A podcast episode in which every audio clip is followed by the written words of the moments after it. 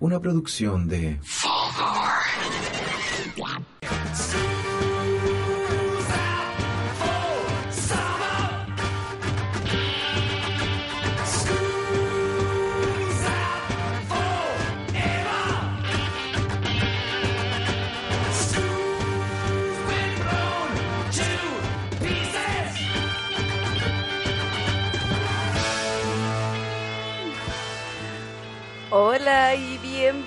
bienvenidas y bienvenidos al tercer capítulo de Salga a la Pizarra, programa de pedagogía, terapia, eh, cosas varias, escuela, nostalgia, crítica y todas esas cosas que me toman mucho. Eh, siempre de la mano de Fulgor Lab en una calurosa jornada y día estoy muy contenta porque voy a hablar de cositas eh, que me interesan mucho, obvio en mi podcast, con dos invitados. eh, amigos e invitados eh, que voy a presentar a continuación. El primero lo conozco del colegio eh, hace muchos años y eh, nos marcó bastante ese espacio. Director de cine chileno, profesor también de... ¿De qué eres, profe? Ah, de cine. Profesor de matemáticas. No, de cine, obviamente. Eh, Guillermo Sorens Camus. ¿Cómo Hola, estáis? hola. Muchas gracias. Esta es mi voz. Sí, esto es tu Juro que esta es mi voz eh, es así de profunda. Sí. Sí, gracias. Gracias, Paula. Siempre Voy a hablar así como bien cerca. Yo me acuerdo Gracias, cuando éramos Paula. chicos, tu voz llamaba la atención y te decían como habláis así en verdad.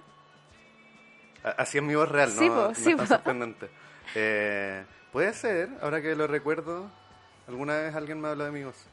Nos vamos a acordar de cosas. Pero antes voy a presentar al segundo invitado, que obviamente tiene mucha relación con todo este mundillo actoral y teatral. Y que también tiene una muy buena voz. Por supuesto, obvio. Eh, Juan Cano. Hola, hola, muchas actor chileno, arroba juancano.r en Instagram. Ramírez. De Ramírez. R de Ramírez. ¿Y cuál es tu Instagram, Guille? Arroba Guille Chonen.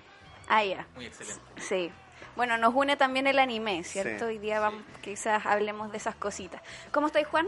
Bien, bien. Sí, ¿contento? Sí, contento, con harta pega.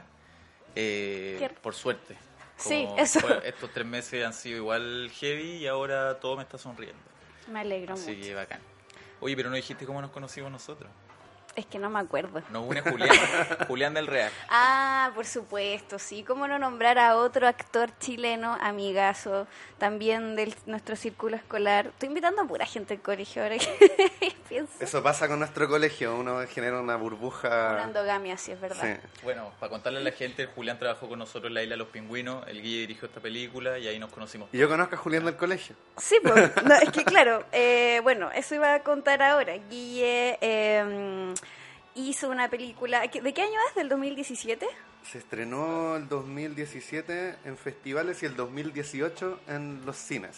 La isla de los pingüinos. Así es, está en Cuevana, para que la vean. Cuevana 3. Cuevana 3. Cuevana 3. Pueden- y si, si llegan a, a ver, a, a usar esta plataforma de pirateo que yo desprecio tanto, por favor, Sí. punteen la, la película, hay estrellitas. Hasta el momento solo han votado 15 pe- personas, pero si van votando, Ah. la gente puede ver más porque sale más notoriedad al principio de la página. Cinco estrellitas, por A favor. mi amigo le salió en la publicidad. ¿En serio? No. Increíble. Sí. Bueno, La Isla de los Pingüinos que también trata de eh, la revolución Pingüina. pingüina, ¿cierto? Del 2006, así es. Así que tiene mucho que ver con lo que vamos a hablar hoy día.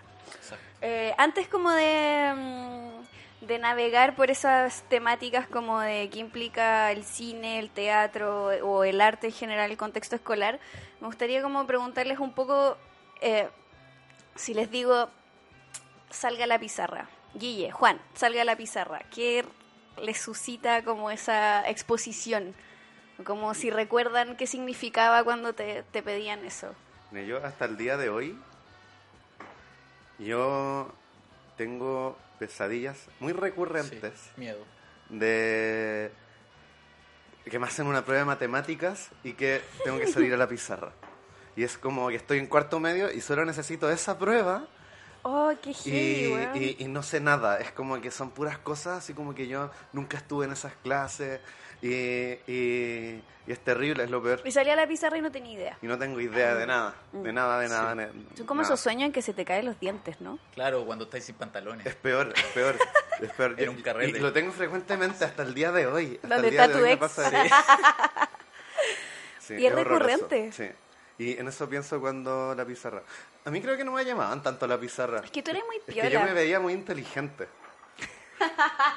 Entonces el profesor decía, no, voy a quedar en ridículo si saco a, a Guille Sorens a la pizarra. Mm. Me va a humillar. Entonces sacaban a los que no Ah, se veían tan intelectuales como yo. O que, fran- o que derechamente están hueveando mucho y una manera de frenarlos era Claro, como sí. exponerlo Sí, a... yo, yo no conversaba, no, no- no hacía nada. No. Sí, el Guille era muy piola. Es que yo no hacía nada en el colegio. Pero me, Sí. a mí me da risa porque tú eras muy piola de personalidad, pero igual eras popular. ¿Cachai? Es que esa era, esa era mi herramienta. Sí, po. Eh, era- mi herramienta era ser piola. Era como el chico misterioso que estaba con la guitarra al Sí, fondo de un carrete, sí. pero que al final te acercas y dices como, a ese igual no era tan bacán. pero, pero esta imagen que te genera ahí antes de conocerlo es, eh, es la imagen que yo trataba de que la gente se imaginara. ¿Sabéis que de hecho quiero hablar un- eh, hoy día como eh, sobre las máscaras y los personajes que uno como que adopta y también se Sí, encuentra en el, el espacio escolar? Es verdad. De hecho, eso mismo estaba pensando, porque la visión que yo tengo son dos. Como antes, hasta cuarto básico, una opinión como de querer salir y me sabía todo, ¿cachai? Como que era Mateo y toda la cuestión. No se pueden decir garabatos, ¿cierto? Ya. Ah, ya, ok, bueno. Pero pasando quinto, pasando quinto, weón, los profesores son más brígidos, ¿cachai? Los profesores son como más viejos y es como nosotros les decíamos señores, pues, ¿cachai? Señor Quiroz, señor Arratia, señor así, ¿cachai? Y eran como unos entes. Entonces, antes le decía tía, ¿cachai? Claro. Entonces, pasar a la pizarra con hueones O- más o- o mamá. O mamá, exacto, weón. Una vez le dije mamá, weón. A mí igual me han dicho mamá, weón. Oh, Sí, sí. Mamá, así. Sí. Como, uh, Mami, Sí, sí, sí. Es brigio ese momento. Yo cuando me pasó traté de no ridiculizar al, al alumno porque sé que es muy traumante, pero Exacto. como va a yo creo que trataste de hacerlo piola, como que Sí, ojalá sí, nadie sí. haya escuchado. Pero imposible, todos se cagaron de la risa. sí. ¿Y cómo era tu contexto escolar? ¿Muy brigio? Era un colegio cura, privado, eh, curas violadores, claro, los maristas. Y mm, nada, era mm, mucha gente de la milicia, en Quillota igual hay harta milicia, como que hay un- una escuela militar bien reconocida, de hecho Pinochet tuvo un año en mi colegio, está en la página de Wikipedia, donde me pusieron a mí, estos farsantes, junto a ¿Qué? Pinochet. ¿Qué? sí. En Wikipedia si pone Instituto Rafael Aristía sale una, pla- una varios hueones y al final salgo yo. Juan Cano, Sí. actor. Sí. Pinochet. Espera, salí. Y arriba sale Rankeado con Augusto Pinochet. Sí. Bueno, nuestro colegio fue Kenita Larraín. Ah, mierda. Que, claro, porque están como más o menos a la altura que Anita Larraín y Pinochet. Pero igual como me gusta la referencia porque lo- logra como eh, caracterizar como nuestro Sí. nuestras realidades escolares. pues, O sea, Sí. él tuvo un colegio de región de, de curas. región de cura Milico. derechista, sobre todo. como eh, Pero igual saqué compañeros que no eran políticos, entonces igual somos amigos hasta el día de hoy, Mm. como un grupo de cuatro. Un saludo el Cepu, para el Beluga, para el Basti, el Jürgen. Aguante. Bacán, Aguanten, bacán. chiquillos, los Bastián Core. Rayaba y nos- Así rayaba. nos llamamos. ¿Y los y lo Bastián Core, rayaba? sí. ¿Y por qué no eran los Juan Cano Core? Porque Bastián siempre fue elegido el mejor amigo. Ah, Bastián es un weón como... grande Bastián. Eh, grande Basti, era como el weón más ameno, ¿cachai? Cambio yo como que era, como era el comunista, era el weón brígido, o el beluga igual era como pesado con nosotros y le pegábamos así como weando. El Cepu, bueno, el Cepu igual es brígido en otro sentido que no voy a comentar, y el Jürgen es como más zen, sí. Me gustaba esa onda de tener como crews en el colegio y todos con su nen. y, y- y rayarlo, y, obvio, y, ray- y rayarlo y como tener como una chapa distintiva. ¿Tú tenías tu crew? Obvio, lo LDB, LDB. sí. No, LDF, los del flow. Ah, los del flow. Buena, full reggaetón. No tanto, era, era, era porque... no Antes sé. estaba este concepto flow. de el flow. El flow era como algo. Es como- que nació con hippie, hippie de Canal 13. Así Nació con hippie, yo, según fluye, yo, hermano. ¿En como serio? que nació No. con Rigio, ¿no? No, te voy a... Sí, ¿qué pasó ahí? Pero había un personaje en hippies que decía todo fluye, hermano. ¿Cachai? Ah. Y que se voyó como varios años con la wea. No digo que yo veía la del 13 porque no me van a tratar de facho, weón.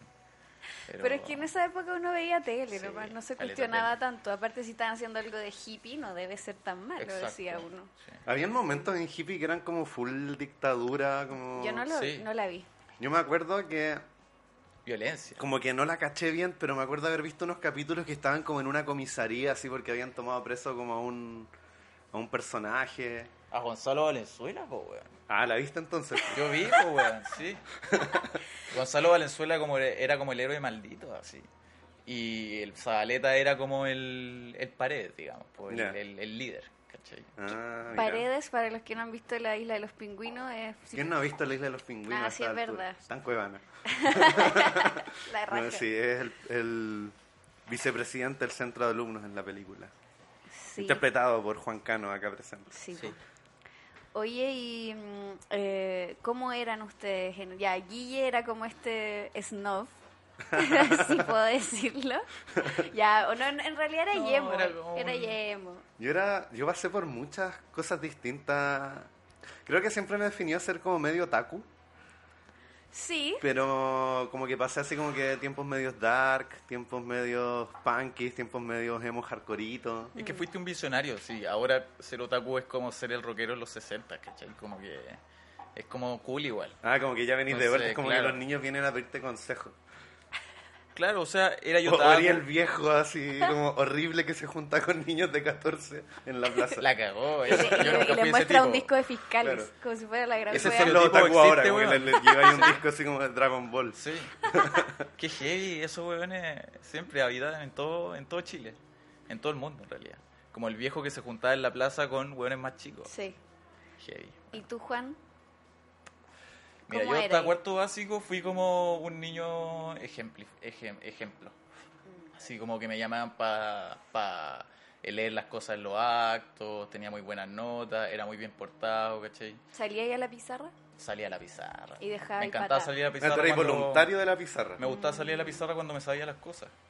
Pero mm, en realidad, eh, en un mo- porque pasa que cuando eres chico, como que no tenéis tanto miedo, digamos. O sea, tenéis miedo y todo. Me acuerdo de un dictado, weón, que la vi así. Lo recuerdo como si fuera El ayer, weón. Un dictado. dictado, ¿De weón. Se me había olvidado que existía Era de eso. palabra, dictado de palabra X, así, que había que aprenderse. Mm. Y yo no me sabía una palabra, weón. ¿Qué palabra Y- era? Ni idea. ¿Pero tenía, tenías que poner la definición o No, simplemente tenía escribir que bien la palabra? escribir bien la palabra. Ortografía. Y había una, y así yo, hoy me quería sacar un 7, así, porque era bien aplicado. Mi, mi papá siempre fue un tipo, mi papá siempre fue viejo. Entonces, eh, y siempre fue muy inteligente. Entonces yo tenía como esa exigencia del, del buen mayor. Del que- erudito. Exacto. Mm. Que es como el buen que tiene que seguir los pasos. Y la pasé mal, así. Una presión en el pecho es como tipo ataques de angustia, pero siendo chico sin cachar. Claro. así. Eh, ¿Y bueno, en cuarto básico eso. te revelaste? No, y pasando a quinto como que empieza la adolescencia, o sea, empieza todo esto de que te gustan la- eh, las niñas o los niños, ¿cachai? Empiezas a sentir la sexualidad, ¿cachai? Y todo eso. La música parece. Exacto, la música, entonces empecé a revelarte un poco. Y, y coincidió con que los viejos, los profes, eran más brígidos. Entonces pasáis a quinto y tenéis que comportarte como una persona adulta porque estos hueones son brígidos, ¿cachai? Entonces ahí viene un cambio, y viene la rebeldía, qué sé yo, y todo eso.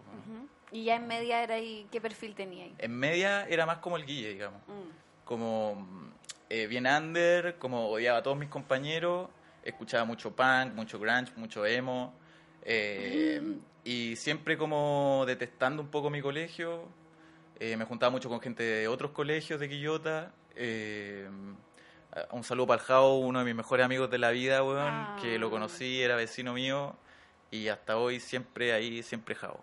Y... mm, ¿Jao bueno, Hotel? Jao Hotel, po, weón, siempre se, siempre se bolló con eso. Obvio. Full chat roulette de esa época, qué sé yo, pla- plasivo.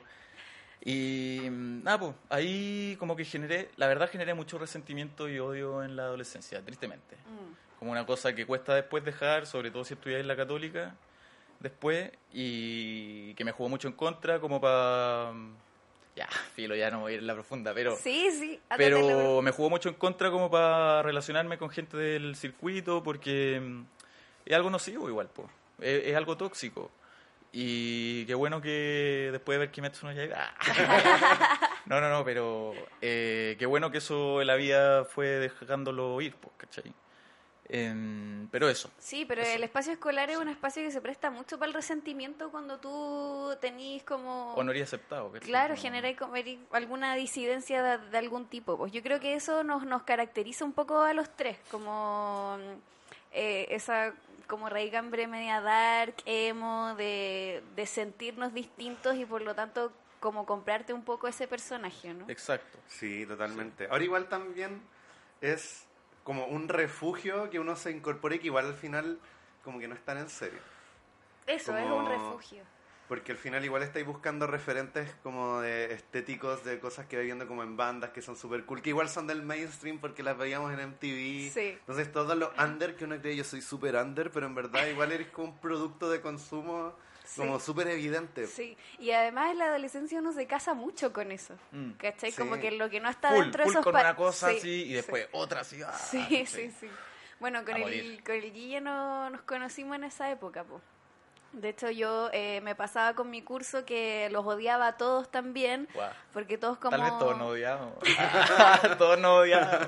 Claro, que mi curso era como full reggaetón, ¿cachai? Y otra onda. Y claro, yo tenía una amiga eh, que ahí ella como que escuchaba metal. ¿cachai? Y ahí como que conocía a los Dark metaleros del La curso, Dani. la Lardi. Sí, la Dani. Eh, La Dani. Sí, a ver, Dani. Eh, perdón. Eh, que claro, se juntaba con los metaleros. No sé cómo consiguió ubicar a tu curso. Como... Porque en mi curso estaban los metaleros. El curso de Gigi eran los metaleros. Sí. Veras, porque Manuel de Sala tiene más cursos que los Pokémon. Pues. Sí. ¿Cuántos Sí. tiene? Como hasta la F. No, No, eran era cinco. Hasta Ah, la E eran cinco. Hasta la E. Sí. Sí. Ah, ya, ya, sorry por cagar fuera el texto. Pero había mucha diversidad de, de gente, claro, y todos muy casados con su con sus estilos, ¿no? Pero eh, entonces, claro, de repente veía ahí una masa de metaleros en el patio y ahí estaba Guille, yo, Ah, la ya, Dani, heavy. claro, teníamos Oh, nuestro lugar, ¿te Sí, acordáis? habían rincones, Sí. eran como Wow. los rincones precisos. Mm. Y, y sí, pues grandes personajes pasaron por el por ese rincón. Por el faro. por el faro. Oye, pero también habían como grupos muy representativos de cada curso, ¿no? Que eran como los Sí. que las llevaban en cada curso. Sí, siempre estaban Sí. los populares. No, no, pero digo como específicos, así tipo razas, como Sí. el elfo, no sé, los, los bárbaros, así, no sé. weón, Claro, o sea, como- siempre estaban los raperos. Los scouts. los- Que era un tema dentro de ese colegio. Uf, uf. Creo que no quiero invitar a ni una scout a este programa. Jamás. Aunque igual es una ventana importante los scouts dentro de la escolaridad. Sí, es verdad. Mm. Sí, Sí. pero son muy distintos los grupos de scouts en distintos como liceos y colegios. Bueno, en el privado Y- era militar. Muy claro, militar. pues hay unos súper Pero es que el militarizados. scout es muy militar. hi- hippie, otros... Bueno, en este caso eran como los de las barras bravas también eran scouts. Villera. Era muy, Claro. muy curioso. vi- Eh, Ah, escuchaban Villera. Sí. Eh, cumbia villera. ¿Quién más estaba? Eh, ¿Y por qué no decirlo también una cuna de abusos y acosos sexuales que hasta el día de hoy se están destapando? Sí.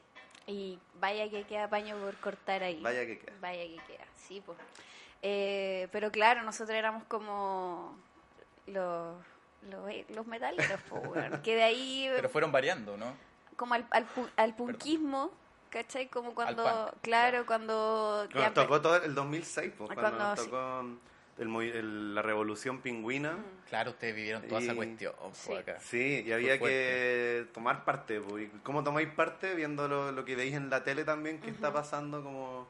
¿Quiénes son los rebeldes? Los punky. Ah, ya, yo también quiero ser punky. No, y aparte porque igual le teníamos una opinión política, ¿cachai? Claro. Que, que caía de cajón con todos estos referentes culturales que nos apropiamos. Y además habían nazis que nos hueveaban Claro, en la los toma. nazis eran muy, muy presentes en esa época. En la quinta región hubo mucho Heavy. nazi... En Valpo eran brígidos. Sí, me acuerdo. Muchas peleas. Bueno, eh, eh, en ese se tiempo también hubo un, un tema en el Persa Bio Bio, me acuerdo, un, un cabro, un punky que un grupo de nazis lo asesinó. Y ¿te acordáis del termómetro? Ese programa que daban en la tele Sí, en la tarde. sí, sí, sí. Ahí hablaban mucho de los neonazis. Mm. ¿Quién, lo Entonces se dirigía? genera esta ¿Quién- como quién dirigía ese programa? No tengo idea. Era así como un matamala, ¿o no? No, era eh, Núñez, este que tiene como un ojo medio extraño. No, no era así. Iván Núñez. Sí. Eh, él hacía ese programa y, mm, y claro, volviendo, yo me acuerdo que de alguna forma se generaba esta respuesta también, considerando que el 2006 hay una cosa política que se refleja en los liceos y también nos pasó en nuestro colegio, que el Partido Comunista y la J no eran parte de ese gobierno. Sí. Entonces había gran parte de la izquierda como de oposición, era como muy gobernada Ultra. por la J, Mm. pero igual siguen esta lógica súper partidista nefasta. Entonces uno ya quería ser rebelde, pero tampoco quería ir esta cosa institucional, institucional que Puta, tenían a los pa- jotos. weón, me Entonces tenía que ser como el eso. punky o el anarco. Sí, po, sí, po. Yo de la asamblea salía enojada, Totalmente. pero no opinaba, ¿cachai? Como que solo odiaba, Sí. weón. Ah, es bueno ese punto de la opinión, Mm. porque casi nadie opina en general. Son muy pocos los que opinan, al menos en mi colegio eran pocos, que eran como los más brillantes, digamos, que le respondían a los profes, o que, qué sé yo, como que mm, eh, eran muy inteligentes y no estudiaban, así. Eso eran en general los que daban la opinión. No sé cómo será en su colegio, que es más artístico, tal vez le inculcan un poco más... Eh, todos opinaban, pero claro, como que o sea, desde mi punto de vista había como una apertura a la opinión y al debate, pero todos estábamos también muy encriptados en nuestro personaje. ¿Cachai? Entonces como que a veces Ah, tenía que ser más fiel como a, a, es, a Sí. la valida- validación social que Sí. como a lo que realmente creía, ¿cachai? Y muchos como amiguismos y como piños en general. Entonces, a mí, agarrándome eso, lo que me, me, me interesa como plantear en el programa hoy día, es que igual yo siento que la escuela eh, tiene se puede hacer un símil para mí muy eh, muy claro, muy evidente con el teatro, como que encuentro que es un espacio muy teatral en general, en el sentido de que lo que decíamos ahora, como que la disposición en el espacio, ¿cachai? Ya sea como la sala es muy teatral porque tenéis una audiencia y tenéis como lo que está sucediendo al frente, tenéis como alumnos que son espectadores de algo que deberían apropiarse, ¿cachai? Sí. Y también, al- como les decía recién, eh, todos asumimos personajes, pues, ¿cachai? Como mm, características propias que eh, vamos puliendo con vestuario, como con improntas. ¿Nunca les pasó como, Sí. no sé, imagen, febrero, se están acabando las vacaciones, se viene este nuevo año escolar, no han visto a sus amigos en harto tiempo y se pusieron a pensar quién quiero ser este año, Sí, sí. qué quiero representar, Sí. qué quiero que vean en mí, cómo quiero vestirme o Sí. cómo, cómo va a ser mi personalidad, cómo voy a enfrentar este nuevo año escolar. Sí. Y No obviamente no. no. te funciona, pero voy armándolo como durante el año, como esta cosa que... ¿Quién querís ser tú? No, me, no me pasó así, pero sí una vez me pasó así, que fue una vez en tercero medio que yo era gordito y tenía mucha espinilla y adelgacé y se me fueron las espinillas y me sacaron los frenillos, que lo había tenido durante cinco años. Y era mino, así. Y me empezaron a mirar, pues, weón, ¿cachai? Como que esa weá fue heavy. Y no me lo tomé así como al tiro, así como, wow, ¿cachai? Sino, sino antes, toda la vida me había sentido siempre muy eh, mino, digamos, pero no lo era, ¿cachai? Pero, mm, y empecé a cachar y como que me asusté, como que bajé el perfil, así como, wow, como ya, heavy esto, es como muy grande para mí, Mm. ¿cachai? Y, y ese año fue cuando decidí así, como ya, como eh, tengo todas las aptitudes ahora para poder dar mi primer beso, weón, así como Oh. heavy, ¿cachai? Como lo voy a lograr. Y me puse full grunge, así, pantalones cortados, como... Todo en Eh, misión de dar tu primer beso. Sí. Ese era como el, el, el objetivo del, del personaje. Es como de película de Hollywood igual. Como, Pero, pero en Porque Este general... año quiero dar mi primer beso, si no, antes del baile de graduación. Así, Sí, del prom.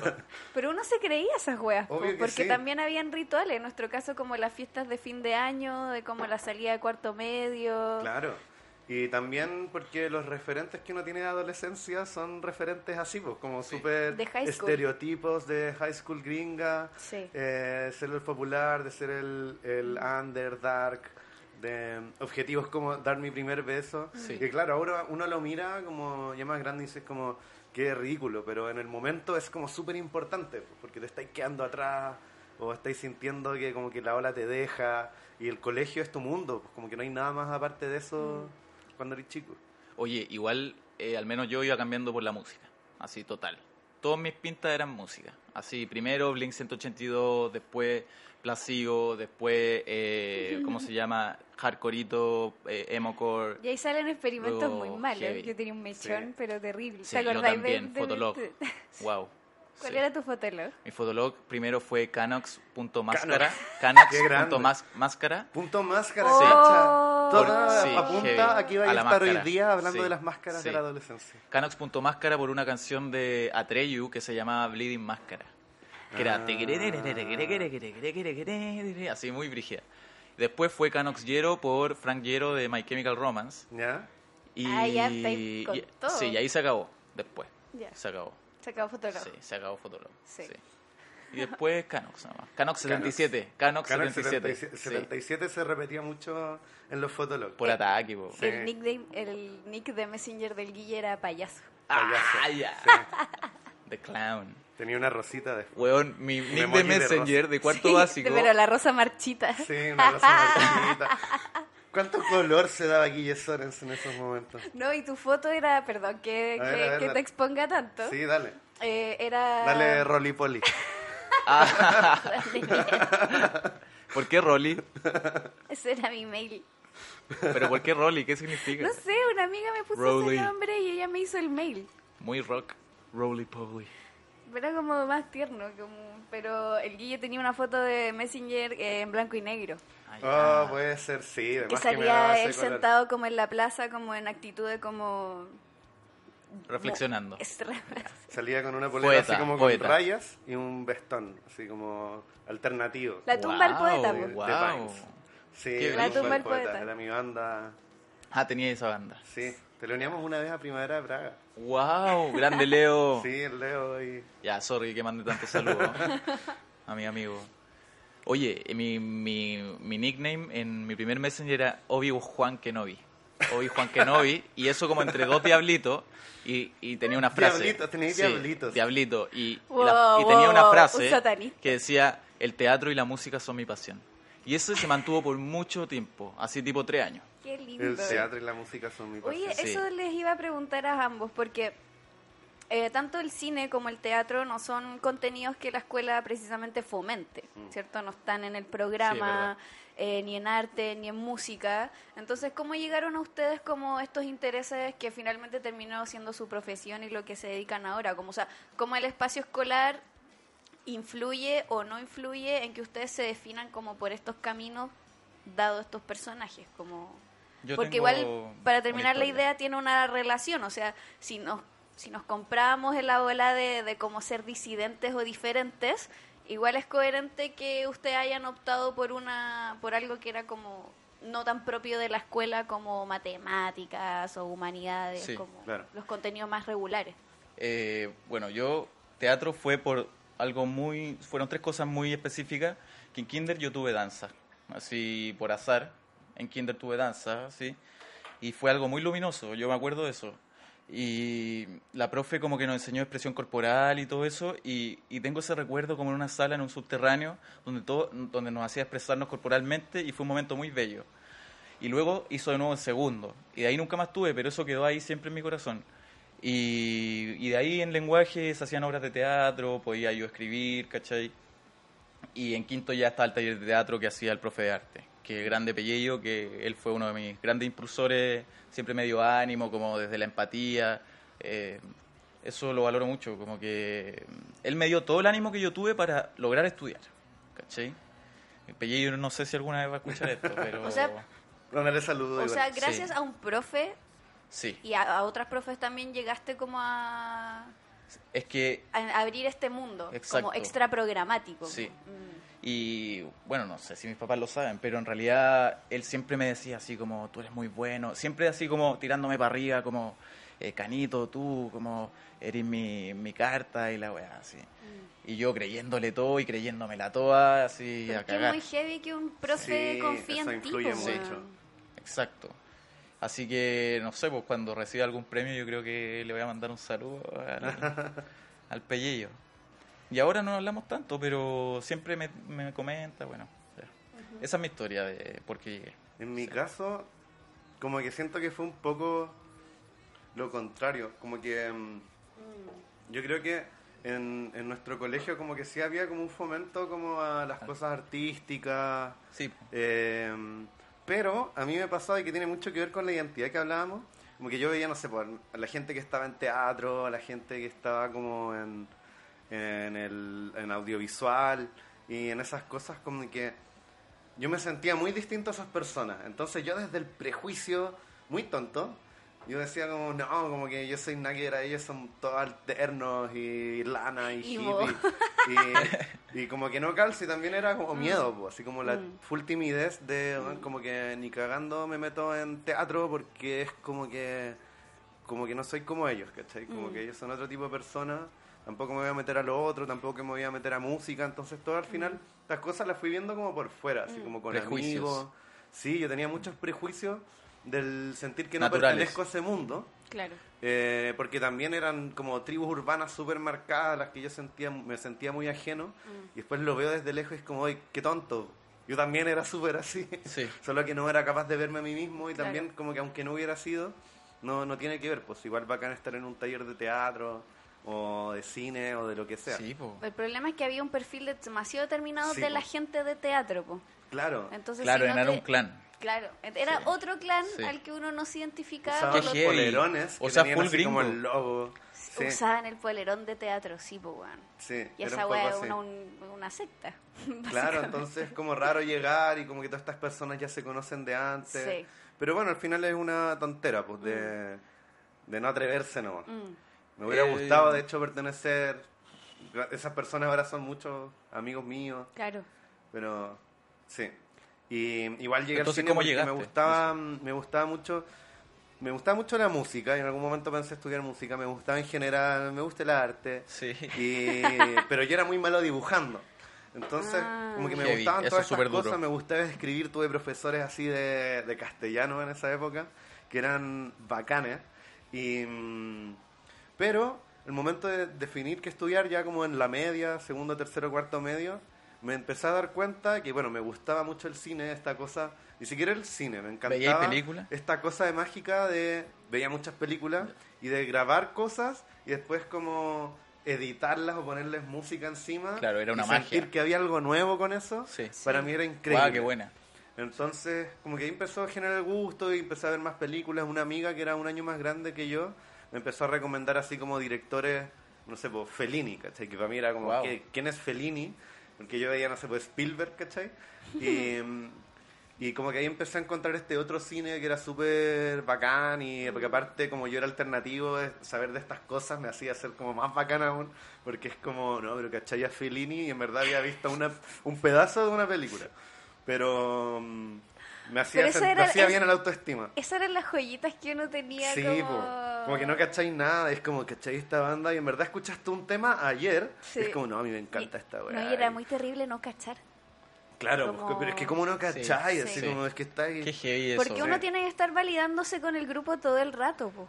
Claro, y tenéis como que estar un paso adelante siempre, como que no podéis llegar tarde a las cosas. Mm. Bueno, y me pasó con el cine, que me di cuenta que estudiar cine, más de que era algo que me llamaba la atención, era como algo artístico, pero de lo que no tenía que saber nada antes.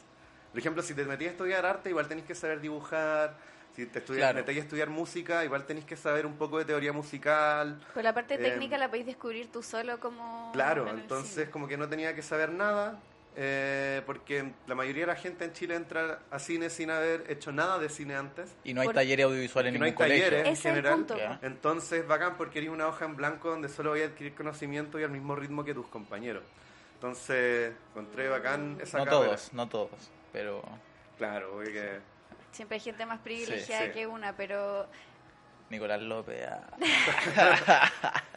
Pero claro, tiene que ver con que es un terreno como neutro. A mí me pasa eso como con teatro y cine, que, sien- que siento que son esferas como que circundan la escolaridad, de- como, como también danza, pero como al no estar en el programa regular, es una construcción como colectiva, que depende mucho del rollo de- del profe, ¿cachai? Como no tiene la exigencia como de los parámetros co- como formales escolares, también como Sí. que permite hacer eh, weas como debería ser la escuela, siento yo, pues, ¿cachai? Como un saber más construido de las personas que están interesadas en, en la wea. Sí. Y además que en mucho, no sé si ahora, pero por lo menos cuando nosotros estudiamos, en general esos talleres de cine o, o de teatro los daban profesores así como nada que ver, porque no eran ni Sí, actores po. ni cineastas. de lenguaje, el de arte. Y, igual O es sea, súper valorable para, por esos profes, porque en general son cosas que venían desde la iniciativa individual de Exacto, un profesor sí. o profesora de enseñar algo que quizás ni siquiera tenía las competencias, pero sentía muchas ganas de enseñarlo. Sí.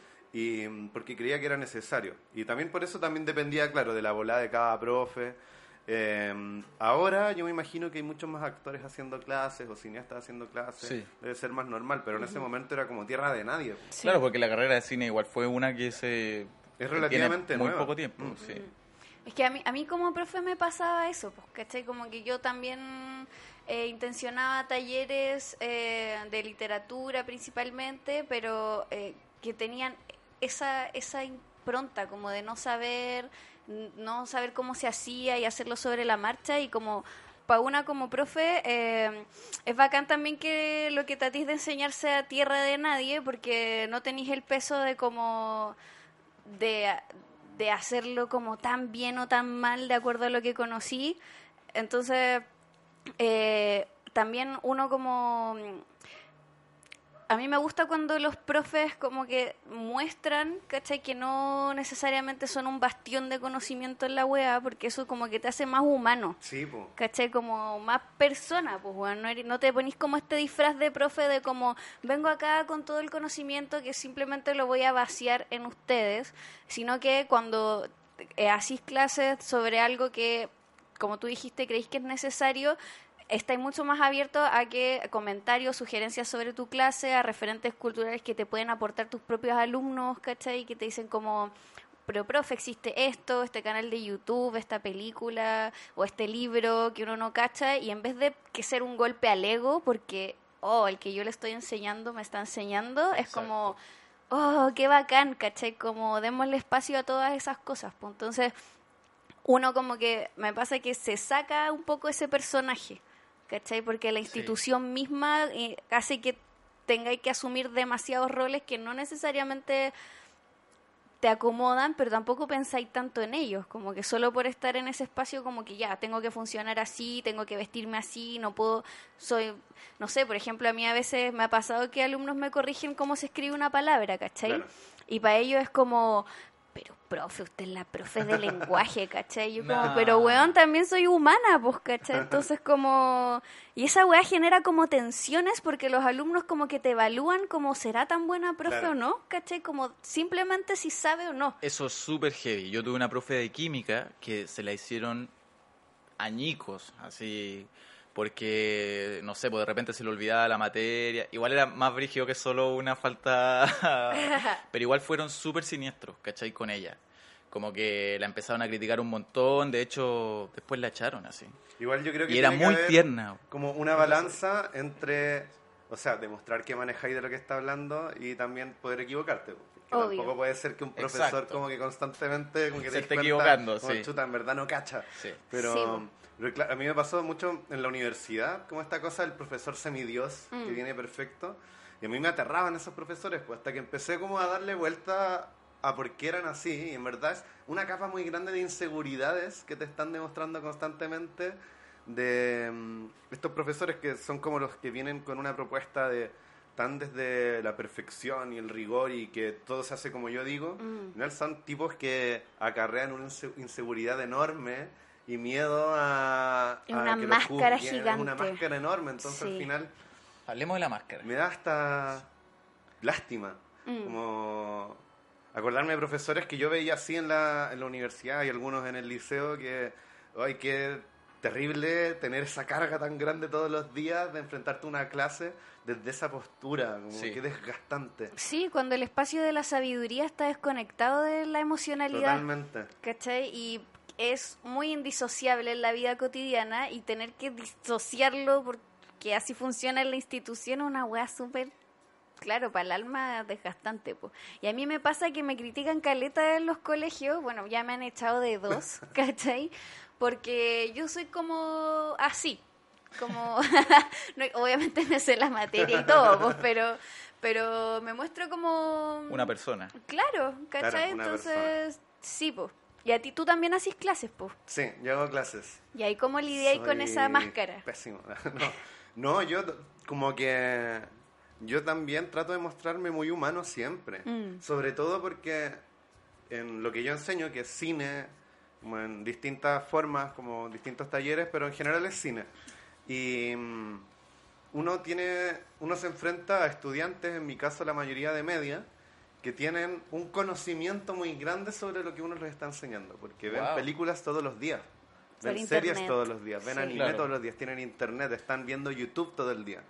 Entonces, uno se enfrenta a una masa que sabe muchas cosas y también muchas cosas que uno no sabe Sí, po. y tenéis que aprender, de- o sea, enseñar desde ahí Sí. desde porque si un fuera un profesor va y empieza a hablar y hablar y mostrar un PowerPoint de cosas y videos y solo habla Que pasa mucho en el colegio. que pasa mucho en el colegio no no estáis enseñando nada pues. como que sobre todo en este caso donde hay niños que saben mucho tenéis que generar un aprendizaje súper activo de diálogo de conversación que vaya hacia otro lado hacia no tanto por ejemplo lo técnico sino más Eso. lo emocional eh, por- Abstracto. lo abstracto y aprender desde ahí y aprender las cosas que no tienen que ver necesariamente con el cine, sino que aprender el trabajo en equipo, de la tolerancia y la frustración, Mm. de cosas que son lo que está aparte, pero que al final es lo más importante. En mi caso, que hago clases en, a, a escolares, eh, no todos van a ser cineastas. Entonces no me interesa que todos sepan perfectamente cómo ser directores de cine, pero sí me interesa que aprendan a comunicarse, a trabajar con sus compañeros, a ver películas y disfrutarlas más que como las disfrutaban antes. Claro. Ese tipo de cosas son, creo que, lo más importante. Que es lo mismo que debería ser, por ejemplo, no solo en cine, sino que, qué sé yo, en Todo- mate- matemáticas. Bueno, todo. Porque en matemáticas se trata de enseñar fórmulas cuando tenéis que enseñar pensamiento matemático lógico. Mm. Eh, debería ir hacia allá, no en aprenderte la fórmula de esto y la fórmula de lo Ese otro. es un gran debe. Yo fui matemático y adiós con eso. O sea, nunca me lo inculcaron de esa manera. ¿cachai? Y mi papá me decía como, no, pero si esto es la lógica. Lo mismo que acabáis de decir, como eh, el pensamiento matemático, el pensamiento lógico, todo es física, me decía, ¿cachai? Yo iba en el matemático, yo era muy mateo chiquillo, y, y, y mi puntaje por el cual pude entrar a una escuela, a, un, a una universidad tradicional y como con buena PSU, fue por las matemáticas, ¿cachai? Como eso, Mira. saqué 720 en matemáticas. Así, y eso me permitió entrar. Y mi nen, mi nen, mi nen. ¿Tu mi nen? Sí, mi nen. sí, sorry, que tengo el nen de Caito. Igual tu nen te ayudó. Ah, Sí, me ayudó caleta. obvio, para concentrarse. Bueno, pero el pensamiento, el pensar, o sea, eso de que la filosofía esté cada vez decayendo, ¿ya no existe filosofía en los colegios? Sí, en Ya. cuarto. Solo en cuarto. Bueno, el profe de filosofía era genial, el de nosotros, eh, aunque igual lo molestaban caleta, pero ya. Bueno, esa era mi historia. Pero Igual- igual, cuático como eh, este tránsito de eh, a muy temprana edad, danza, expresión corporal, teatro, pero termina yendo al matemático. Porque me iba bien, me iba muy bien. Era muy bueno para Pero es que a eso voy, como que al alumno que le va bien es ubicado en círculos científicos. Sí. No Bueno, igual lo tiene, otro, tiene que ver, o sea, y en eso es muy heavy lo que pasa en los colegios, como que, como, bueno, los y las, pero en general son las educadoras de párvulo, de básica, están mucho más a la vanguardia que los profesores que le hacen clases más grandes, Mm. porque por ejemplo, no sé, por la matemática, a los niños más chicos que están recién aprendiendo se les enseña, no sé, por matemática, pero espacial. De, Exacto. Como por ejemplo, si yo tengo acá un montón de dulces, si me quitan dulces tengo menos dul- dulces. Sí. Y mm, como que tiene Es que más ver con no aprender fórmulas, sino aprender el pan- pensamiento matemático. Y eso se va perdiendo a medida que uno crece, y eso tiene un razonamiento que es porque te empiezan no a preparar, no a educarte y prepararte para la vida, sino que te preparan para la PSU. Te preparan para que Para tengas universidad. buenos puntajes. Ni siquiera para la universidad, te preparan como para una prueba durante cuatro o seis años de escolaridad, te están Sí. preparando para una prueba. Y por eso pasa que la educación parvularia o la educación básica generalmente está mucho más rica de experimentalidad y de cosas como... eh, Porque los espacios del programa permiten eso, o sea, Claro. recreos largos, ¿cachai? Como la sala de partida es, eh, te sentáis en grupo. Claro, en grupo. ¿cachai? Y eso Sí. después se pierde por las pruebas estandarizadas las que te preparan durante Es varios que, años. es claro, como para la escuela más tradicional, el alumno siempre es un ser incompleto. Siempre. Por lo tanto, claro, está como esta idea de que hay que prepararlo para la vida, pero en realidad lo que se hace en la clase es simple, solo funciona en el espacio de la escuela, nunca Claro. en la vida, ¿cachai? Por lo tanto, es una wea muy terrible de tener que lidiar como con un discurso de preparación y de, de que la gente es incompleta, por lo tanto te entrego mis herramientas, pero esas herramientas solo funcionan en un espacio ficticio, que no es como en la vida. Exacto, Entonces exacto. como es muy cuático, es como si lo llevamos a un videojuego, como que solo te doy como furnis Claro. para que, Como que ganaron y un montón de atributos constantemente, pero que no te sirven de nada en el juego. Exactamente, ¿cachai? Solo te sirve para que tu personaje como... Claro, gané como, oh, bacán, gané así como, estoy en nivel 10 de inteligencia, pero que en el combate nunca necesito eso. Exactamente. Ese es un gran debe de la educación y se habla harto y todo, pero no pasa nada. ¿Cachai? Como que no avanza. Sorry, ya mi pesimismo. ya. No, pero es que es real y no avanza porque, ah, más allá del contenido, porque si uno, tú agarráis un programa, ¿cachai? Y lo leí, eh, te vas a dar cuenta que, eh, por ejemplo, no sé, el de lenguaje, que es el que más manejo, está enfocado en el pensamiento crítico, en el diálogo. El claro, debatir. claro, y todas las cosas que estamos hablando ahora como que se supone que debe existir, pero uno, hay una desigualdad terrible. Dos, eh, la escuela como vuelvo al tema del espacio, como en la espacialidad, que no permite eso. No. ¿Cachai? Y ya cuando tenéis profes que son criados, entrenados y llevan como mil tiempo haciendo lo mismo. En general viejos. Sí, po, Al menos en mi, en mi escuela. Sí, po, o sea, lo que tú decías, y dec- decirle como señor y esta figura como tan... eh, Muy jerárquica. Claro, ¿cachai? Entonces, el programa puede estar abierto. supongamos que el gobierno tendría buenas intenciones de educar a la población como corresponde y la crea, Supongamos. la crea- supongamos, y la en una utopía, ¿cierto? Eh, y claro, y que el pensamiento crítico, y tú leí un programa y no, es que el alumno tiene que ser un alumno crítico, y qué es esa weá cuando tenía, cuando sabemos cómo funciona la escuela, pues entonces, si por ejemplo a mí me pasaba que eh, pon- te ponía la clase en círculo, y, y inmediatamente eso me hacía la profe hippie, que los, Claro. los inspectores pasearan por fuera y me miraran con cara de, están, Están puro haciendo, hueveando, están haciendo la Sí. revolución. están haciendo la revolución. Cacha que tengo una anécdota que una vez estaba el profe de historia hablando de no sé qué, patrimonio, cualquier cosa así tipo Mozart, Beethoven y todo eso. Y un niño dijo, un compañero, de hecho el Bastián Peter, dijo, eh, bueno, Nirvana, habló. Dijo, Nirvana también va a quedar en la historia y la cuestión. Y ya Nirvana ya estaba en la historia, habían pasado como 10, 12 años. Sí, po. Y el profe le dijo, no, no, eso no, esto es más, ¿cachai? Como, eh, estos son eh, millones de años de tradición y la cuestión, o sea, cientos de años. Y siempre se me quedó grabado porque a medida que pasa el tiempo, Nirvana igual es como cada vez más, ¿cachai? Como algo más legendario, ¿cachai? Sí, pues. Y bueno, tal vez no tanto como Mozart y qué sé yo, pero igual, ¿cachai? Como Obvio que sí. Los Beatles, no sé, po, Sí. ¿cachai? ¿No? Y, y no, como profe no tener como la apertura para reconocer eso. Mal, ¿cachai? Es Es súper pésimo eso de hablar. Mm. De hecho, yo quiero decir que yo me aburrí como ostra en el colegio. Me aburría un montón. Así, estudiaba, era muy bueno para estudiar. Y estudiaba hasta muy tarde y rendía muy bien las pruebas. Pero me aburría de una manera, inclusive los recreos. Yo quería estar fuera, descubriendo otras cosas, ¿cachai? Por eso me gustaba mucho juntarme con gente de otros colegios. El movimiento hardcore fue una belleza, ¿cachai? Como ir a tocata y como generar amigos de otros lados, como conocer otras realidades, porque al final en la plaza del, del- de la ciudad ese, conocí a otras personas, como que el movimiento en la calle eh, fue muy, eh, ah, no, ya estoy ocupando mucho menos, pero eh, como flexible, ¿cachai? Como que fue bacán y full tribu urbana. así Mira, a mí me pasó eso. sí. Yo creo que a muchos también como de nuestra generación, por ejemplo, cuando vino el 2006, como las tomas y los paros, a mí también me pasaba como que recién ahí, como que le hallé el sentido a ir al colegio. Asistir. A como sentir que valía la pena despertarme, bueno, irme a dormir al colegio, como básicamente Sí. estar en el colegio Buena. todo el día, todos los días. Como de que, oh, como que por fin, como que hay algo que encuentro que está haciéndome sentido en la vida. Mm. Y terminó eso y yo creo que estuve en depresión hasta el 2011, que se reactivó de nuevo. Porque Pero- fue muy hermoso. Sí, pues, y como de encontrarte con gente que estaba en la misma, de...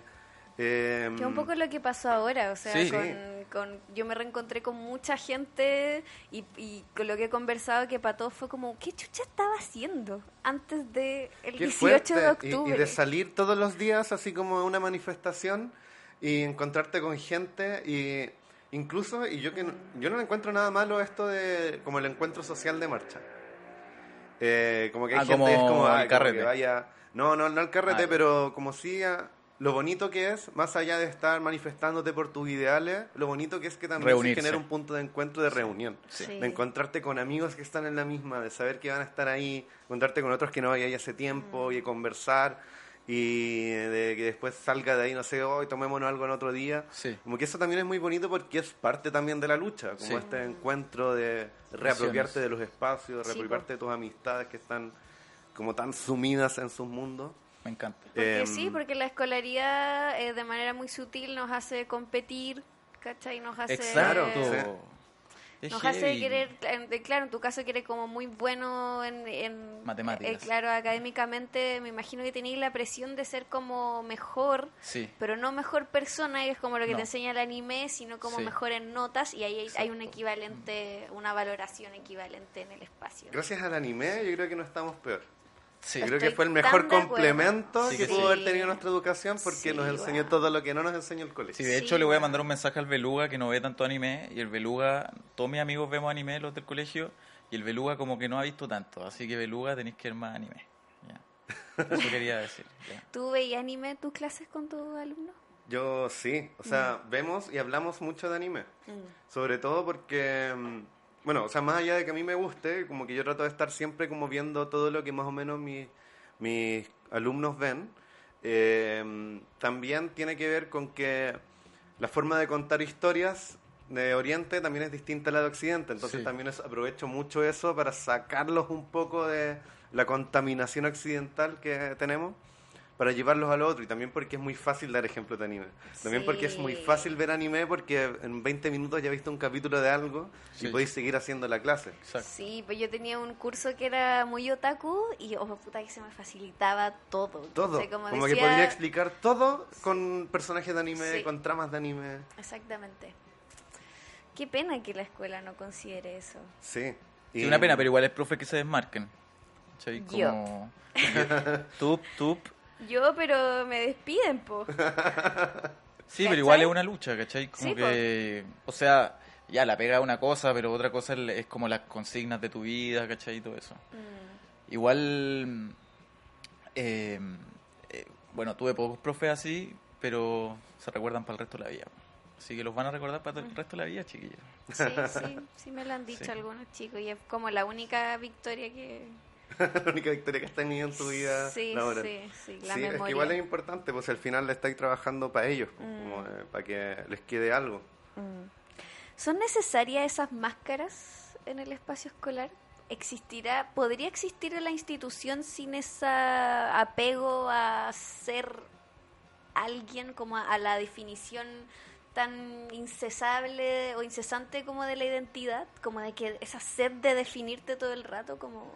Es que yo creo que es como parte de ser persona, así como que mm, si no estuviera, si no estuviéramos en el colegio igual está como esa necesidad de pertenecer a las cosas. Y que va mucho más allá incluso de la tribu urbana, sino que es el pertenecer a una barra brava, pertenecer a una iglesia, em, como que el colegio lo hace más fácil porque es una microsociedad donde igual estás yendo todos los, todos los días y ves a, a tus compañeros y a tus profesores los ves más que a tu familia, en muchos casos. Entonces, es un refugio el encontrar quién eres perteneciendo a algo, perteneciendo Sí. a una moda. Te lo hace fácil igual. Porque O- imagínate o al- desde Es que es un arma de doble pero- filo para mí. Como que te lo puede hacer fácil, pero también te puede como condenar un poco. Como a, mm, por ejemplo, querer cambiar de tribu urbana. Qué brígida la gente. Hay, hay gente para la que, que es muy...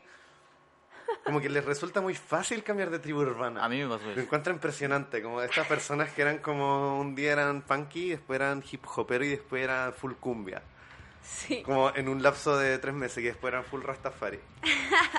Pero eso es porque Y empezaron a después están pito estudiando nomás. ingeniería comercial en la Adolfo Ibáñez. Sí, la Oh, brígida esa weá, es verdad.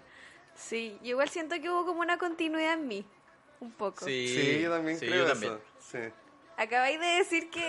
No, pero cambiaba muy fácil, pero por ejemplo ya. cambié del hardcore, o sea, primero del Blink 182 y todo eso, a, a eh, Placebo y luego hardcore y luego Ah, emo sí, igual y es luego como orgánico. Sí, orgánico Sí. y luego grunge y punk. Yo tenía compañeros ¿Cachai? que cambiaron del metal al hip hop. Heavy, po. Pero Igual hermoso. El nu metal, po.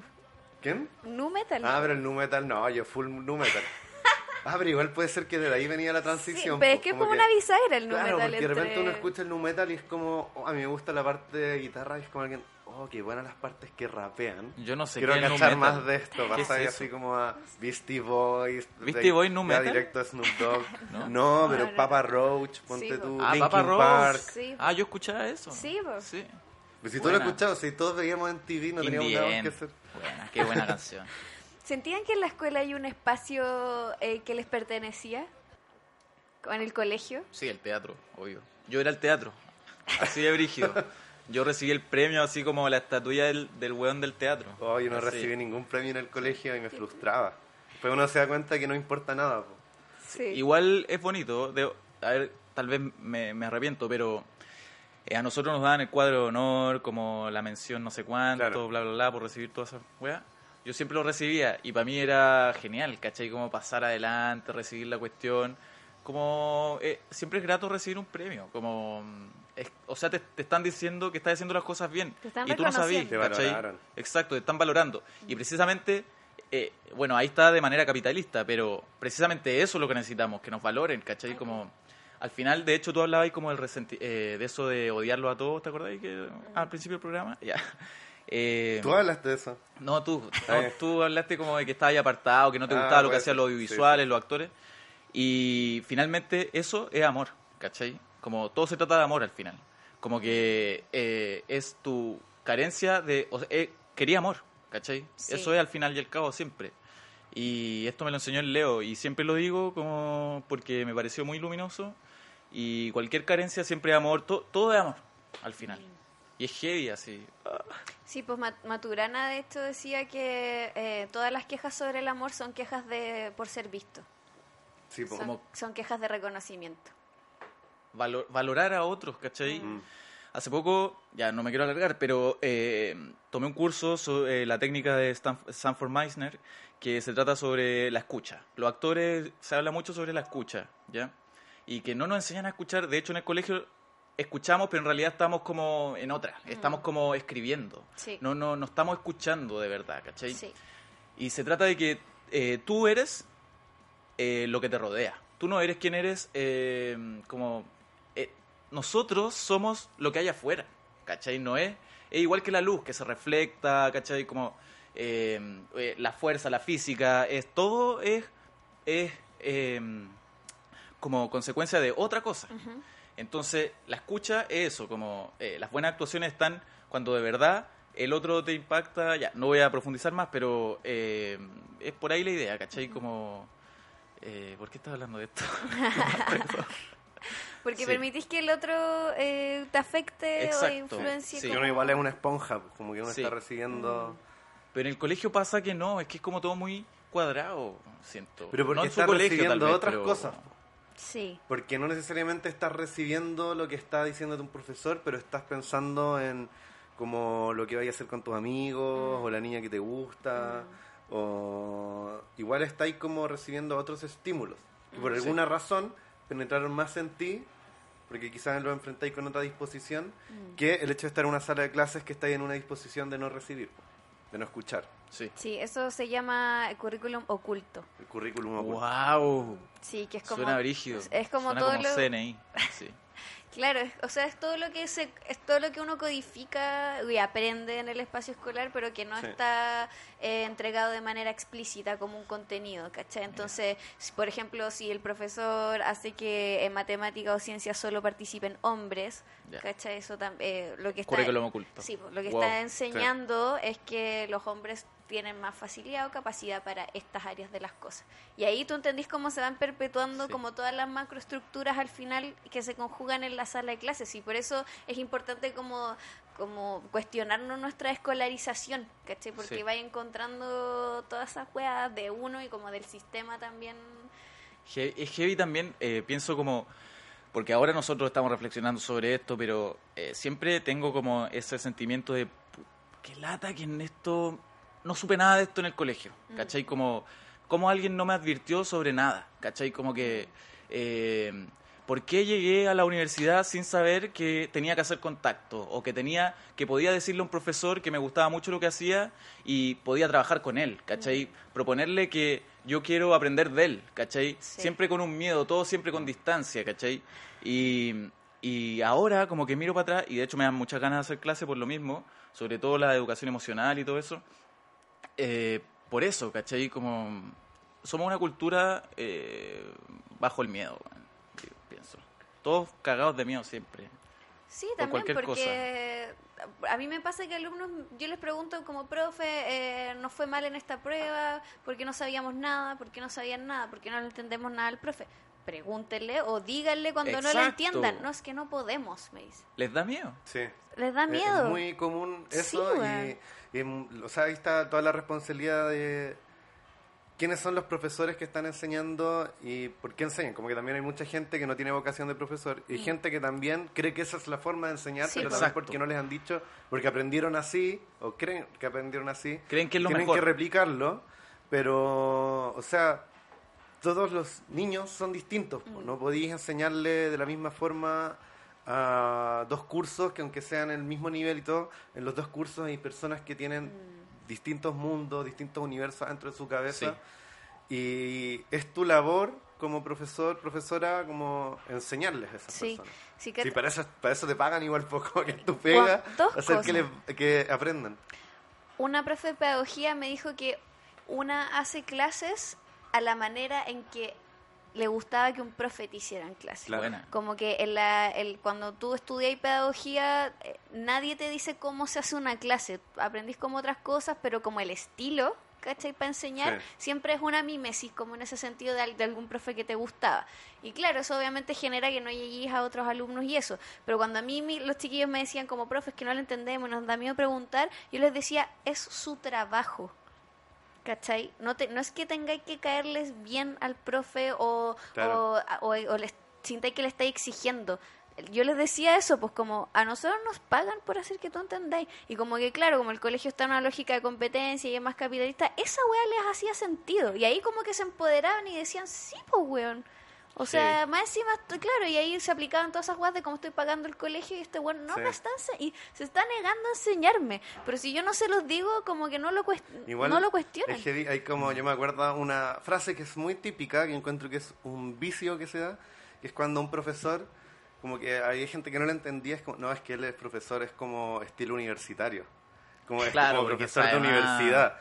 ¿Y qué es ser un profesor de universidad? Es un weón que va, habla y no le interesa que nadie aprenda y se va. Eso es Sí. un mal profe, no es un Sí. profe de universidad. El problema es que en la universidad hay muy malos profes. Es que Sí. no son pedagogos, No pues, son, son, pedagogos, solo buenos en las disciplinas. Como que nadie se preocupa de que enseñen bien, como que es gente que sabe algo nomás. Sí, es cuático. Eh, entonces está eso como del profesor universitario, que Mm. al final es como una forma muy como positiva de decir algo que es una característica muy negativa de un Sí. profesor. Un profesor que no tiene ningún interés porque sus estudiantes aprendan. Sí, pues es un profesor como, eh, ¿cómo se llamaba? Eh, enciclopédico. Profesor enciclopédico. Sí.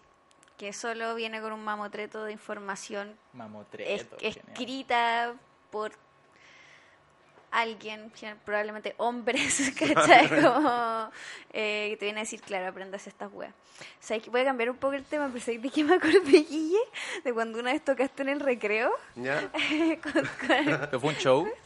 Es que en el recreo, en una tarima? en nuestro recreo exipo, Ya. que podíais como tocar. Micrófono ahí. Sí, como que, Claro. como que igual Ya. hubo como un empoderamiento del patio en un momento cuando Sí. nosotros estábamos como en la media. ¿Ya? De que, como que en un momento, me acuerdo que había como una especie de radio que no funcionó mucho, como que había gente que hablaba. Sí, funciona poco la radio música. Y, Sí. y en un momento como que la gente empezó a cachar como que podíamos llevar instrumentos y tocar. Sí. Mm. Y como que, como que si uno lo planificaba bien era como un espacio que había y que como que era Momentos tierra de bacanes. nadie, ¿verdad? Y Como una que vez fuera tocó ahí el con una Guille batería. y dejó la cagá. ¿Cachai? Onda rockstar. Onda, weón, muy... ¿Qué tocaron como Tocamos- punk? así. Sí, es que teníamos... Pero onda con amplificadores. y fue-. Sí, con sí, amplificadores y tocata. todo, De fue 15 minutos. El Heavy. 2006 eh, armamos una banda punk que tocábamos así como temas de los muertos de Cristo y de los fiscales. ¿Cuál era? 10 de mayo. 10 de mayo. Sí. Los 10, de, mayo. porque el 10 de mayo en, No, un- en no, una sí, marcha. en una marcha ¿No nacional. eran los paro- primeros de mayo? Es que el primero de mayo es la de la película, porque la Ah, banda ya. original es los 10 de mayo. Ah, perfecto. Eh, se llamaba así porque en una marcha en paro nacional nos llevaron detenidos a todos un 10 de mayo y nos encontramos como en la comisaría juntos. Y ahí el Guille dice, bueno, deja la cagada, todos como, ¡ah, revolución! Y el Guille dice, cuando tenga un hijo, Les voy a poner 10 de le voy a poner Manuel de Salas. el nombre del colegio. Oh, weón. Y esa weá no se me va a borrar nunca. Fue muy buena porque estábamos tocando, me acuerdo, El Cóndor de los fiscales ad hoc. Una canción que es para destruir todo. Y hay un video. Ah, quedó la cagada. Hay un video de cómo Mucha algarabía. estamos como- tocando y niños ya como de cuarto medio, tercero medio, niños de quinto básico, Eso. cuarto Genial. básico, como metidos así como en un slam, un moch, pegándose. ¿En qué como curso no iban? entendiendo qué está pasando. Imagínate, está ahí en cuarto iba como básico. segundo, el Guille en tercero, o- medio. o- o quinto básico y veis por primera vez una banda punk Sí. tocando y Total. con gente pegándose es como que los niños en la grabación sé que están en éxtasis así oh, como que no pueden creer lo que está pasando como Ah, fue un momento histórico de Manuel de Sala. explotó la cabeza Ya. a esos niños Un Wow. momento histórico. Y claro, Mira. para nosotros como piño también fue cuático, ¿cachai? Como... sí Se acuerdan siempre. Sí, porque... sonaba como el pico horrible Eso es lo mejor. pero pero fue bueno fue bueno y se, se hizo varias veces como ese tipo de tocatas como empoderarse del recreo tocata de Buena. 15 minutos Qué buena. sí muy bonito Oye, vamos a una pausita Excelente. Ya, y una paula vamos a una paula y seguimos.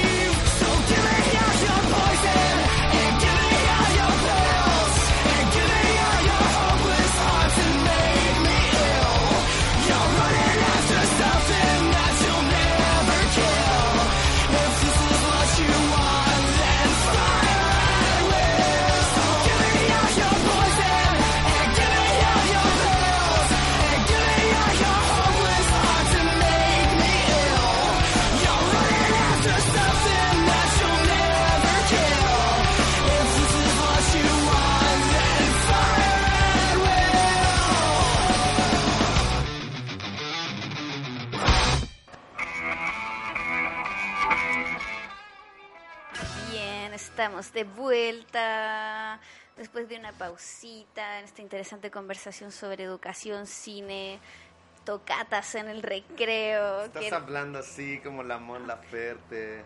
Pues neta que sí, ¿no, güey? eh, sí, es un refer... ¿Cacha que estuve en un colegio que yo tenía el pelo más largo y me pintaba los labios Ah, rojos? la Paula. Pa- Paula Ferte. Y tenía tatuaje, entonces yo escuchaba que a veces los alumnos, cuando yo iba así como a la clase, decían como, ah, te toca con la Mon Laferte. Weón. Oh. Y me decían la Mon Laferte y yo como, bien. Lo logré así como bacán, la raja. Ahora era más la raja, en ese momento era como, ya, Mon Laferte. No, Montserrat ya. Bustamante. Te toca con la Montserrat Bustamante. No, ay, mal. Pues el rojo fama contra fama nunca llegará a niños de primero medio, así que... Rojo volvió. Como todo lo peor de nuestra sociedad. ¿Ah, sí? Sí, No tenía idea. sí. Uf. Nueva temporada se viene pronto. Bueno, Paloma Mami. Aprovecho promocional. ¿Te sacáis mucho rojo? lleven- no. Hablando de rojo. Eh, me sacaba, me sacaba harto rojo. Mm. No eran como rojos brutales, eran como rojos 3, Era ese morado, ¿cachai? ya. Como que estaban un poco mal. es que yo era malo para estudiar. Yo, No te gusta. es que... Es que no Guille me como que no le interesaba nada. Como que no me importa, no, no sé. Me iba mal, pero es que no- nunca me fue tan mal como para sentirme decir, chuta, tengo que estudiar. Matemáticas, Mm. sí, como que de repente era más necesario. Física, como aprenderme algunas fórmulas que igual, obviamente no te las quedáis en la memoria. Pero yo tenía muy buena memoria en clases, como que me acordaba mucho de las cosas. De, de hecho, anotaba poco. Era em, de eso. Maldito. Sí, de esos Sí, malditos. no me iba bien, así como para decir como, ¡ay, qué rabia el Guille! Le va tan bien que, Ah, y, y no se esfuerza. Pero me iba mejor que iba, me iba a promedio, ¿cachai? Hay hueones que estudian mucho esfuerzo, eso. Y les va como el hoyo. Me Sí. pasó eso para la PSU. eh, yo no hice preu, nada, nada, nada, nada, nada. Como que Yo tampoco. de repente en matemáticas que quería que me fuera un poco mejor de lo que me debería ir, como que dije, ya, le voy a pedir ayuda a mi hermana. Mi hermana me estuvo apañando. Pero mm, saqué, no sé, como promediando 6 y tanto, ¿cachai? Como 6.30 por ahí. Y mis compañeros, así un compañero que quería ser ingeniero, que hizo preu durante un año y más, y quería, y tenía puras notas así como 6.5 para arriba, sacó como 500 y algo.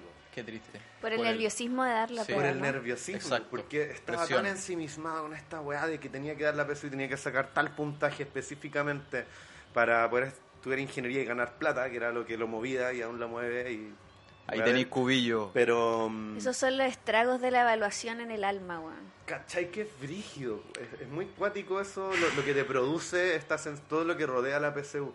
Más allá de cómo el sistema funciona para la PSU, Mm. todo el estrés que significa para los niños es brutal. Yo estaba cagado mío, perdón. Sí. Cagado Todos mío. estábamos cagados de miedo. Es que Sudaba. ya la instancia evaluativa en el colegio es muy brígida porque todos callados, como con tu prueba y la copia, y es muy penalizante todo. O sea, si ya es muy estructurado el momento de la evaluación, es cuando tú veis como realmente la institucionalidad operando. Pero y hay cosas que son como muy detalles, pero no sé, como que ya el hecho de lleváis toda la media escribiendo con lápiz pasta, tener que hacer una prueba con lápiz mina. De mierda. Heavy. Es como es súper volver así eso. como a momentos Sí. escolar brígido como de cuando eres chico.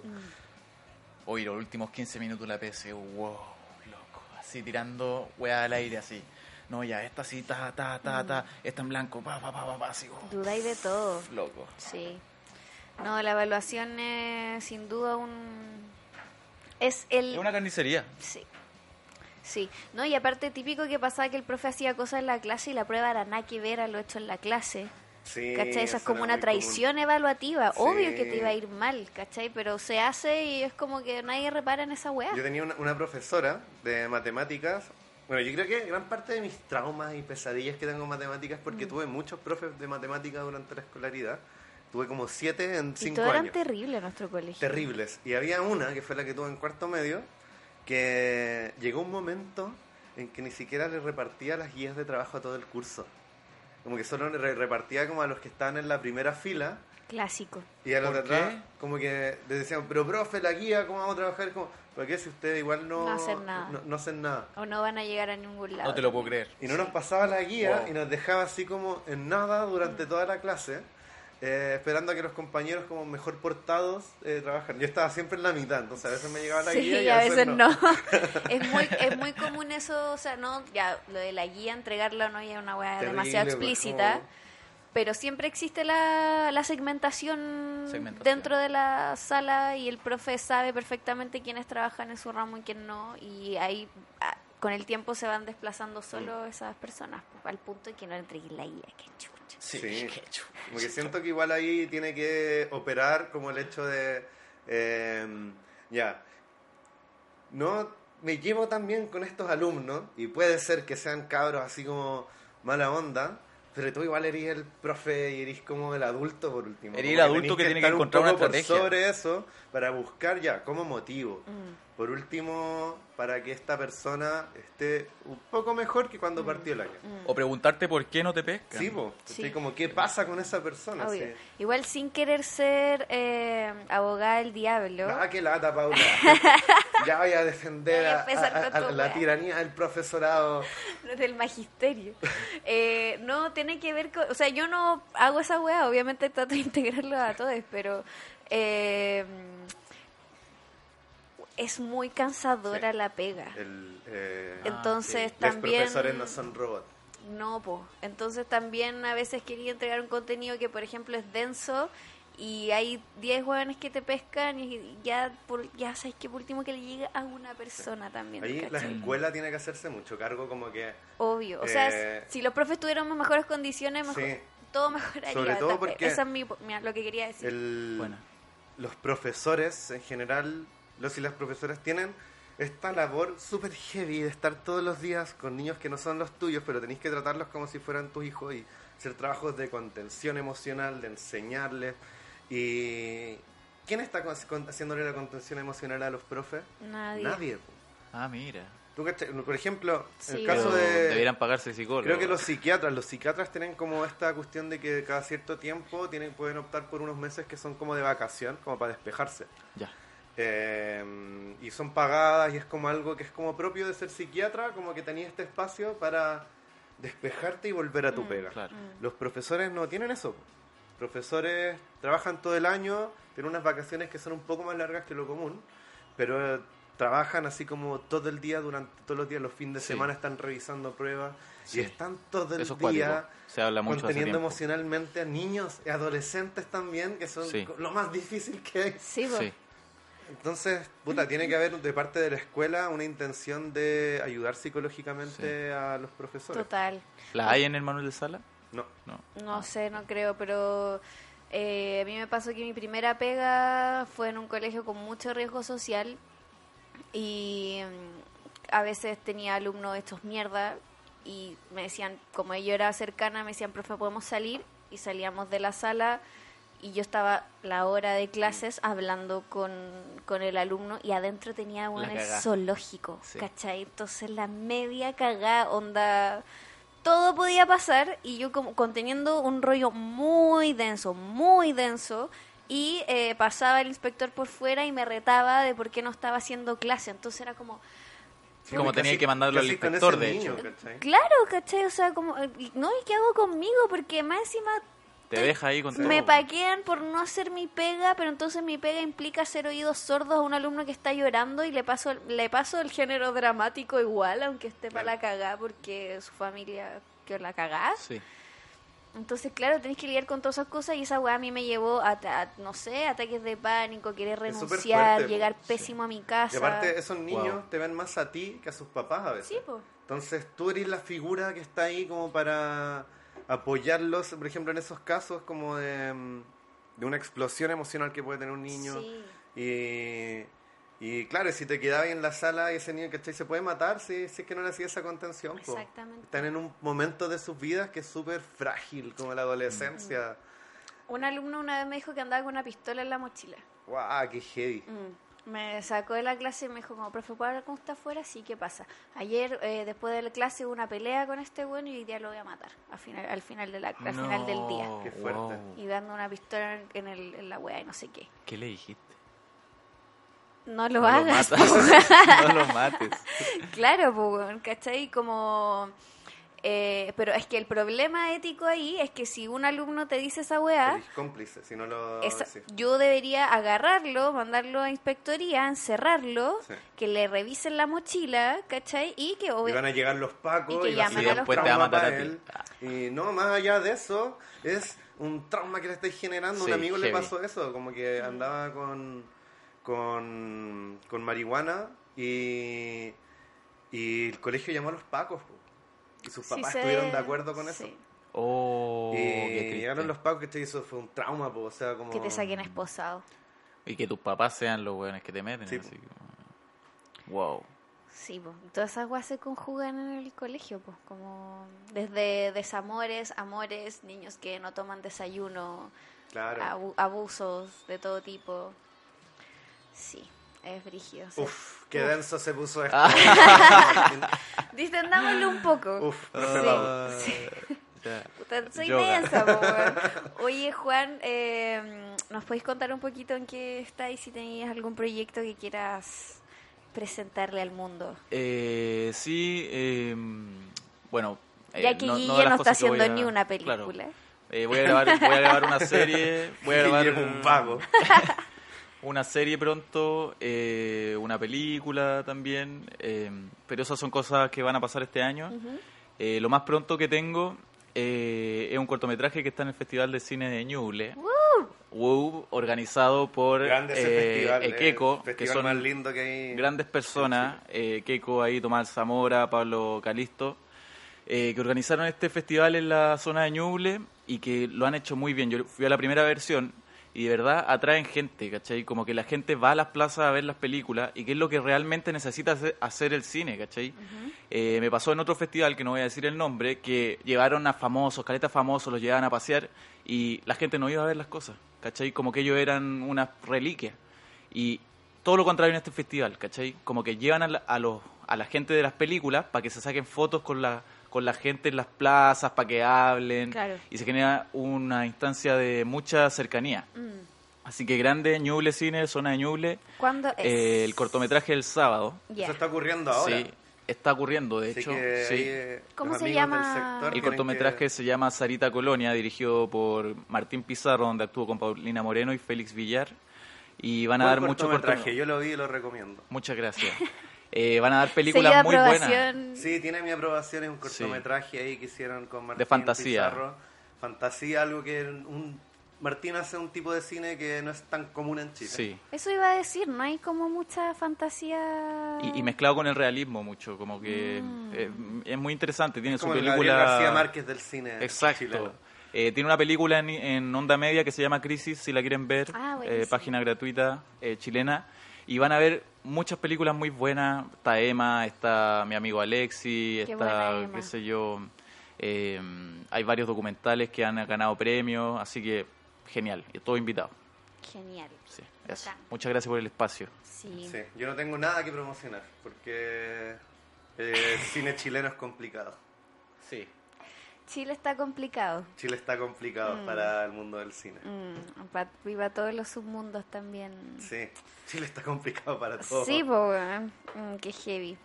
Oye, em, si tuvieran el poder de, o sea, se despiertan un día en la mañana y son Marcela Cubillos y tienen el poder de cambiarle algo a la escuela, una cosa, Una cosa. una cosa. Sabemos que se debería reformar por completo, pero ¿qué para ustedes representa lo más urgente que el espacio escolar deba modificar? La enseñanza de otras cosas, Mm. eh, la, la, segmentación, que, o sea, claro, Sí. la gratuidad. Yo creo que el acceso. Mm. El acceso tiene que... El, el acceso... ¿ah? Ahí viene. Marcela Cubillo. Eh, Facha de mierda, o muérete. tiene que haber un acceso a una mejor educación. Ahora, claro, cuando uno habla de mejor educación, ¿qué exactamente haría para que fuera mejor? Está súper peludo. Sí, está súper peludo, pero cambiemos una cada uno. A Y ver. ahí hacemos A tres. ver, tira una... Eh, yo tiraría. Bueno, primero. No, me la voy a tirar con mi disciplina. Como más teatro que incluye todo lo que es expresión corporal, expresión eh, emocional y todo eso, como lo pondría mucho más en, en, en la, en la... ¿Cómo se llama? Sí, En- Creo que es el muy programa. importante la educación Como en el programa, sí. Se hace urgente. No, y además el teatro lo que te enseña es el trabajo sobre el conflicto. Sí. Sí. O sea, es el teatro es aquella disciplina que, to- que na- toma lo urgente y lo más contingente para trabajarlo desde el diálogo. Y Es muy creo lindo- que eso se necesita, Es muy ¿sabes? lindo enseñar desde ahí. A mí Sí. como que eh, siempre me ha tocado enfrentar las clases desde ahí, como desde el... ¿Qué te está pasando hoy día que Mm. quieres expresar con una obra? Y hablar de eso, más que hablar sobre la técnica del cine o de lo que sea, es claro. hablar de eh, qué nos pasa, qué te está moviendo por dentro. Y que Mm. es- eso hace mucho falta en todo. Espera, quiero cambiar de opinión. Ya. quiero que se abran más colegios públicos de buena calidad. Mm. O sea, no, no, ya no, no voy a hablar de buena calidad. Qué mierda, ya. Ok. Eh, como con mejor educación. Ya. Yo voy a hacer el complemento a esa propuesta. Ya, genial. Quiero que se de- creo que se debe reformar todo, toda la concepción de lo público en la educación en Chile. Que lo público sea realmente público, que pertenezca al Estado. Eh, que Claro, que paren se- de robar todos los huevos que acá, por favor. le arranquemos eh, la educación pública a las municipalidades y a, mm, un- con las universidades también. pues, O sea, a mí, a mí me tocó viajar mucho este año con la isla de los pingüinos y cuando trataba de explicar que la educación pública en Chile se paga, como que nadie me entendía. Sí, me pasó igual. Es, es- es un absurdo, pero es Sí. como si es público, como Sí, que no entiendo. sí, y cuesta lo mismo que algo privado. O sea, la Universidad de Chile no puede costar plata. Sí, pues. No, Yo estoy endeudada con la Universidad de Chile por ser profesora. Qué fuerte es eso, ¿cachai? Estoy en Entonces, DICOM, de hecho, sin ir más lejos. ser Hay que profesora. acabarlo. El, esta- el Estado se tiene que hacer cargo de eso. Acabar con el negociado de la educación. Sí, viejas consignas del 2000, del, Viejas consignas del que siguen presentes y lamentablemente. más vigentes que nunca, pues. Sí. sí. Por eso todo parece muy necesario la lucha y continuar y resistir. Eh, adelante, por favor. gente. Sí. Eh, y creo que ese es un buen momento entonces para dejar hasta acá. no están. Sí, bueno, hay un recambio, tenemos que ir, no. Eh, nada, les quería agradecer haber venido a hablar de estas cosas tan necesarias. Eh, y nada, pues, eh, ¿qué le dirían a sus yo del pasado, a sus seres alumnos, si pudieran reencontrarse con ellos? Eh, yo que tiene que tenía ahí la fuerza de antes. Siempre la tuviste, siempre la tuviste. Eso. Mm, Siempre tuviste la fuerza. el one for all. Sí, exacto. El guau foral. Sí. Yo le diría no vale tanto la pena sufrir por ella. Ni siquiera por alguien, ni siquiera por alguien puntual, La por ella que pueden ser mil personas. Sí, sí, sí. Oye, a mí me gustaba el Guille cuando éramos Wow. eh, éramos en el colegio. Sí, tiempo. Wow. uf, Te- te- Más te- de una década. Me declaré. Te dije que me gustaba. Sí, me dijiste. Sí, y me te rechazó. rechacé. No. Sí, Rechazamos muchas cosas. sí. Esto es una trampa. Pero, pero míranos acá. Sí. Pero míranos acá. estaba envenenada. Bueno, que esté muy bien. Sería todo. Una nueva edición de Salga a la Pizarra. Gracias a Fulgor. Nos vemos en una próxima. Gracias, gracias. Chau, Grande chau. Fulga. Adiós. Bye.